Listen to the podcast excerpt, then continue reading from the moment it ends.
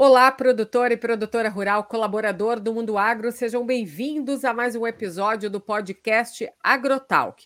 O tema de hoje são erros comuns que podem comprometer a pulverização da lavoura de soja. Nesse ambiente né, que estamos vivendo agora, das condições climáticas, o produtor rural precisa estar atento ao manejo adequado da sua lavoura lá no campo. Então, por isso, hoje o nosso convidado, Alexandre Gazzoni, engenheiro agrônomo, vai trazer para a gente alguns aspectos importantes para você, produtor rural, não cair na falha de acontecer aí esses erros comuns que podem comprometer a sua lavoura. Alexandre, seja bem-vindo aqui ao podcast Agrotalk. Bom dia, Angela. É um prazer contribuir, falar um pouquinho aí sobre a aplicação aí para quem nos assiste. Alexandre, olha só, o clima está impactando bastante as lavouras dessa nova safra de norte a sul do país. A gente sabe aí que a gente está sob a influência do fenômeno El Ninho, né? Então, o clima em determinadas regiões brasileiras está deixando o produtor rural de cabelo em pé. Uma operação hoje mal executada pode até refletir para esse produtor rural em prejuízos de 100%. Então, ele tem que estar tá sempre ali atento a como ele vai fazer essa pulverização na lavoura de soja, principalmente. Eu queria que você falasse um pouco para nós como que está a situação hoje das lavouras de soja que você visita, né, aí nesse início de safra. Bom, Ângela, ah, nesse início de safra está sendo um ano muito seco, então, assim, produtores que se anteciparam nas dessecações, é, se depararam com plantas estressadas, é, onde que ano passado, com um manejo simples, conseguiu controlar, esse ano não está controlando, e aí vem a preocupação que a planta está com resistência, vamos aumentar a dose, fazer associação, e não é nada disso.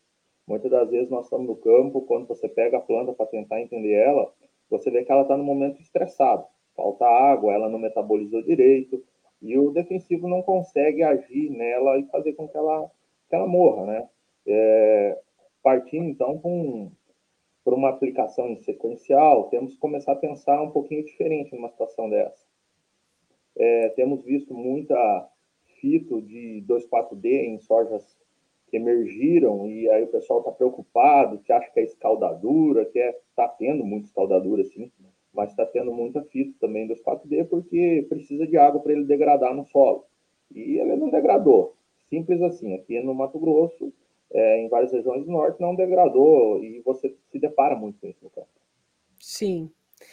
Olha, não adianta nada o produtor fazer um plantio correto, uma correção de solo correta, trabalhar ali a fertilidade daquela semente, todo o ambiente, né? Mas se ele também não tem cuidados e orientações adequadas para ele pulverizar essa plantação quando há necessidade. E é claro que pode acontecer alguns erros dentro do campo, né? Inclusive na questão de misturar alguns produtos, né, com mesma finalidade. Explica para a gente, Alexandre, como que o produtor rural precisa estar atento a essas reações, né? Desses produtos que têm a mesma finalidade no campo e a questão também do uso da água né, na mistura desses produtos. Pois bem, Angela, é, a gente se depara com um monte de formulações no mercado. Às vezes você tem mais de uma formulação de um produto com diversas formulações. Lá de glifosato existem várias formulações de várias marcas comerciais.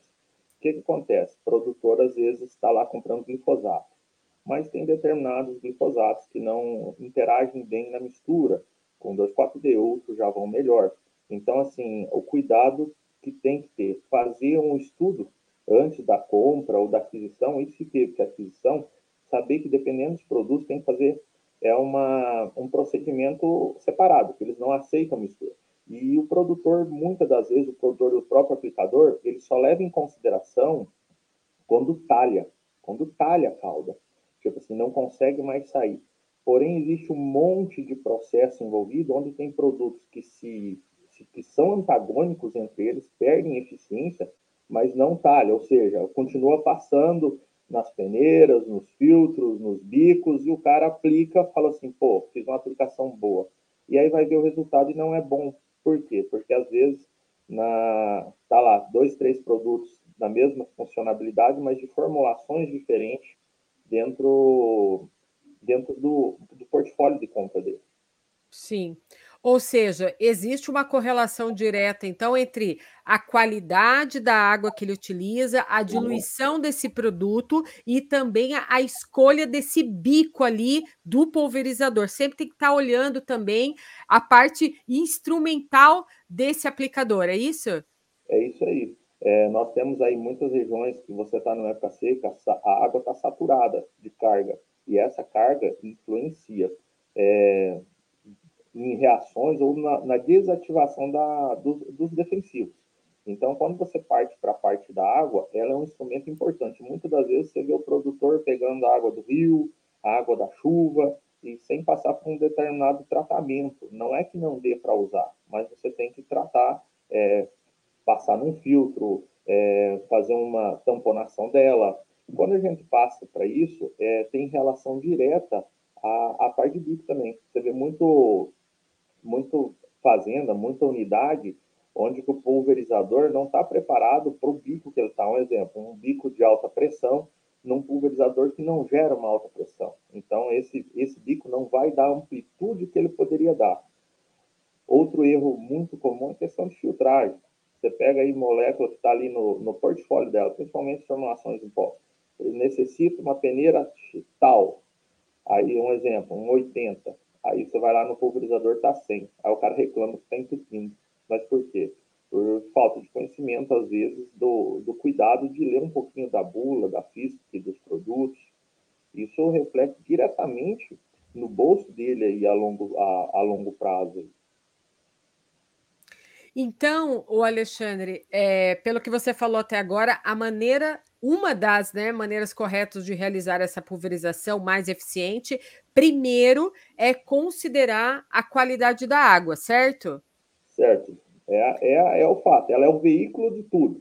Uhum. Se a sua água não está boa, não adianta você comprar o melhor defensivo do mercado. Ele não vai ter uma atuação que, é, boa. Ele não vai ter. Se sua água está comprometida, o resto tudo vai ficar comprometido. Ou seja, o produtor tem que fazer a correção do solo, mas ele também tem que fazer um teste aí para ver se essa água está livre de matéria orgânica, argila e areia.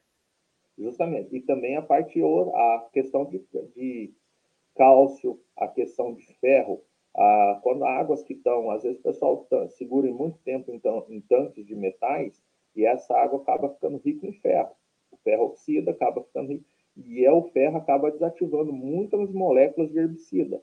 Então você pega aí fazendas que têm uma estrutura de cano de ferro velhas, corroídas, que estão soltando ferrugem, também vai influenciar diretamente no, no resultado. Às vezes o cara até tem uma água boa no poço, quando você analisa o poço.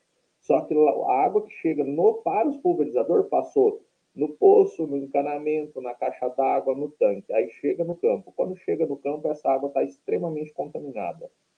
E aí começa a ficar uma dessecação mal feita, falando em herbicida, em dessecação. E o que, que o produtor rural, o que, que ele nunca deve fazer? O que ele nunca deve fazer é nunca deve fazer associações de produtos sem fazer um pré-teste antes.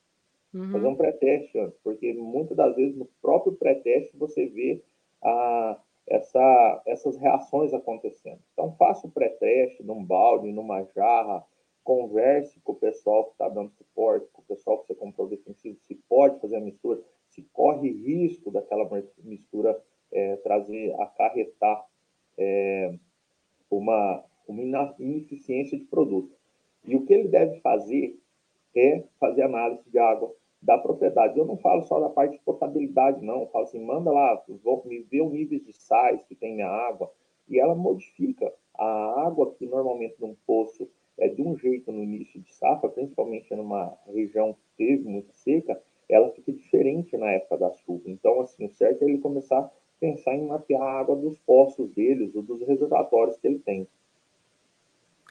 Uma coisa importante também que eu estava lendo a respeito é que, assim, às vezes surge uma dúvida do produtor rural de fazer uma pré-mistura, né? Sem antes fazer esse teste aí de balde, né? Que vocês chamam. É, ele precisa, então, é, garantir que não tenha reações químicas que possam é, alterar ali é, a questão do produto na hora de pulverizar isso? Isso mesmo. É, nós temos dois, uh, dois parâmetros muito importantes que a gente tem que levar. O teste de balde, de jarro, para ver a questão de incompatibilidade, e quando o produtor usar pré-mistura, colocar água suficiente dentro dessa pré-mistura para ocorrer uma diluição plena dos defensivos. Porque senão eles começam a reagir entre si, e às vezes você pega dois defensivos e ele se torna um terceiro, e esse terceiro não é o que você queria, vai trazer um, um resultado que não é aquilo que você esperava do campo. E acontece, o Alexandre, por exemplo, assim, se o produtor rural estiver eh, é, trabalhando com um produto biológico, ele pode adicionar outro aditivo quando ele está usando um biológico, por exemplo? Ah, produtos biológicos é uma gama que está crescendo muito. Você vê isso espalhado no Brasil inteiro.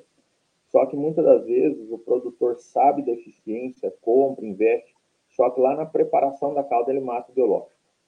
É, isso é um fato assim que a gente tem visto muito em campo, porque não são todos aditivos e não são todos os químicos que podem ir com biológico. E às vezes naquela ânsia de reduzir custo operacional, o produtor quer colocar junto. E isso, ele simplesmente pega um produto, um ser vivo, coloca numa pré-mistura, coloca um aditivo, esse aditivo mata a, o ser vivo e lá no final você só joga ele no campo morto, ou simplesmente, às vezes, de 100% reduz para 10%, 5%. Exemplo claro disso é quando você acidifica um meio é, tô, tô, um, numa pré-mistura. Você vai lá, coloca o biológico numa pré-mistura com pouca água, aí o biológico às vezes está dando espuma, o cara vai lá e coloca um, um aditivo que, para reduzir espuma ou para fazer alguma outra coisa, ele reduz o pH Aí você tem um pH muito ácido, o biológico morre. Aí o cara esquece de medir o pH na pré-calda e só vai medir na calda final. Aí lá na calda final tá tranquilo, mas acontece que você já matou ele na pré-mistura.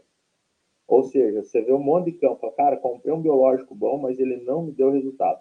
Aí quando você vai acompanhar de perto o, os processos dentro das lavouras, você vê que, às vezes, por falta de informação, o erro às vezes vem muito por falta de informação. É sempre aquilo lá vou focar para otimizar meu operacional, então vou fazer associação do micro com biológico. Ah, não vou botar defensivo, mas vou botar um micronutriente. E esse micronutriente gera uma, uma cauda, uma pré-cauda, que acaba matando esse biológico. Então a gente vê o crescimento e eu tenho falado muito com produtores para o cuidado, né? Porque o futuro está aí, a gente vê é, o crescimento assim de biológicos e a funcionalidade de quando bem feito, realmente eles trazem resultado. Só que a gente tem que ter cuidado no processo para que realmente esse resultado seja benéfico e financeiramente viável para nós do, do meio, né? Sim. E nesse cuidado com o processo, eu imagino também que para o produtor ficar de olho ali numa melhora de resultado, ele precisa também saber qual tecnologia que ele está usando, qual vai se adequar a finalidade do adjuvante que ele vai precisar utilizar, né? Porque tem toda aquela questão também que em dias com condições muito quentes, esse resultado pode ser o contrário, né? Como que ele pode melhorar esse resultado? É, existe hoje várias marcas e tecnologias no mercado adjuvante. Existem aqueles convencionais, é, são os espalhantes adesivos, existem é, os multifuncionais, que tenham mais de uma função, e existem os específicos. E dentro de cada uma dessas cadeias há um nível de tecnologia empregado.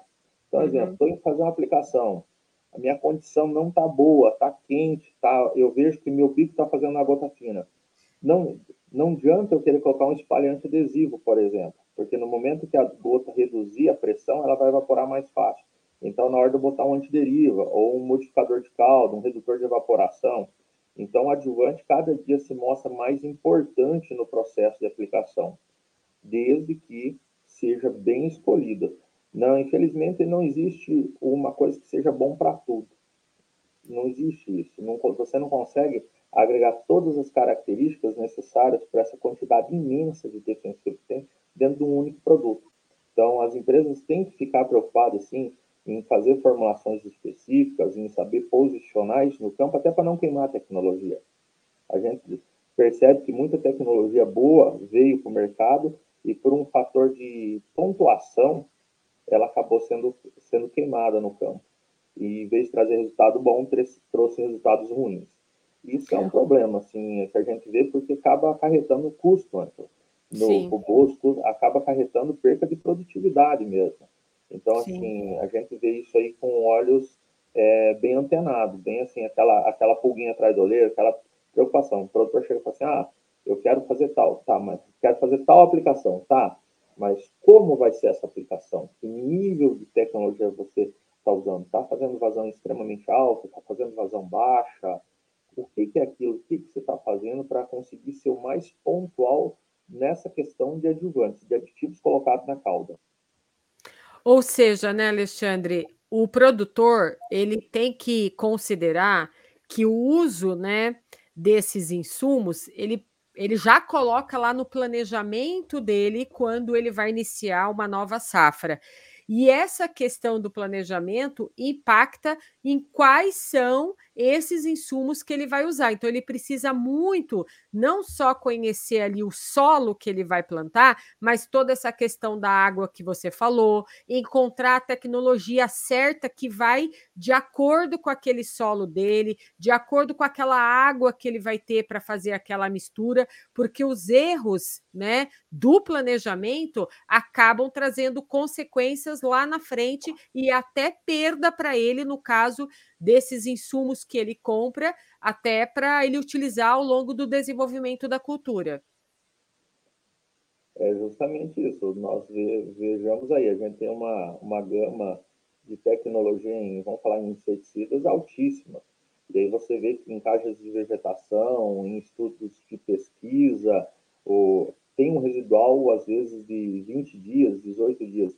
Aí, quando isso vem para o campo, cai para 9 dias. Aí o cara fala, ah, tive um surto de uma pressão externa de inseto. Não.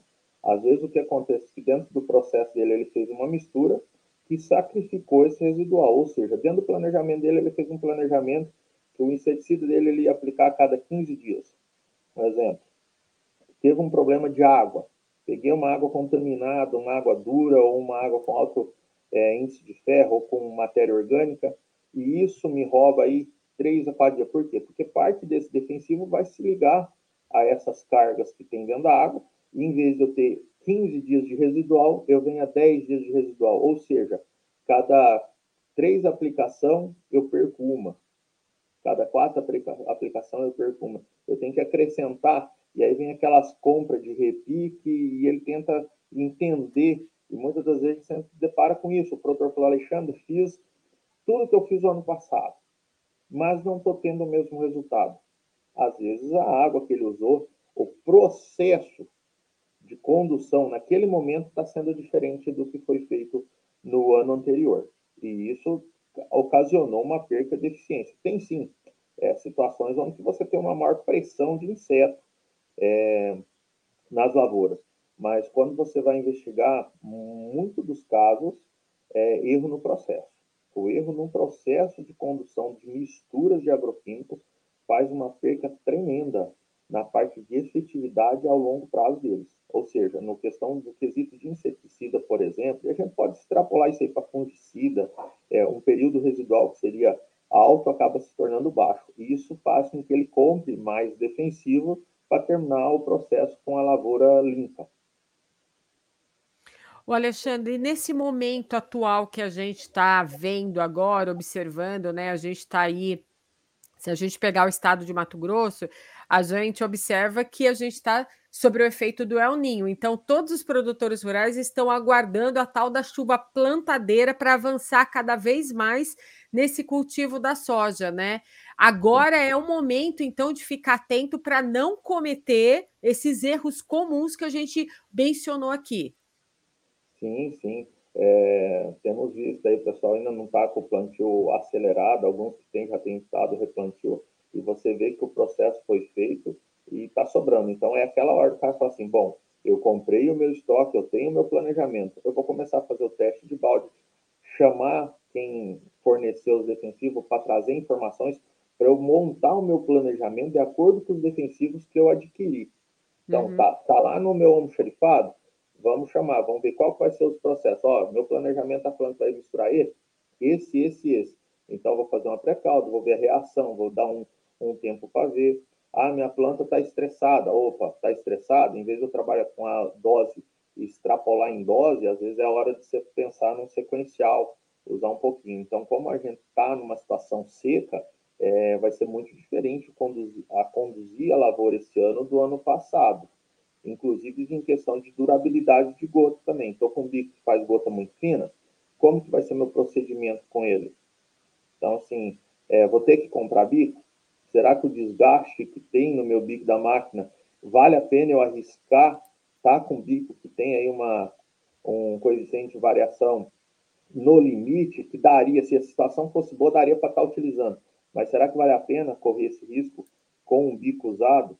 Então, assim, são perguntas que ele vai ter que começar a ver e começar a ver como é que está ficando o resultado em lavoura. Não é porque o meu vizinho faz e dá certo que vai dar certo na minha lavoura. Essa que é a realidade aqui. Porque, que nem nós estávamos conversando, está muita mancha de chuva. Está tendo chuvas, é, não está padronizada, e isso a, acarreta um monte de microclima. É isso que Sim. acontece. E tem a questão também que é assim, né? Tem aquelas pancadas de chuva que são mais isoladas. Acontece numa área de um talhão e na outra não. Então, essa diferença também pontua de que forma você vai fazer a pulverização correta. E a questão do vento também, né? Que é muito importante. É, você vai estar trabalhando aí. Querendo ou não, a gota vai ficar mais tempo no, no ar aí com esse ambiente quente, né?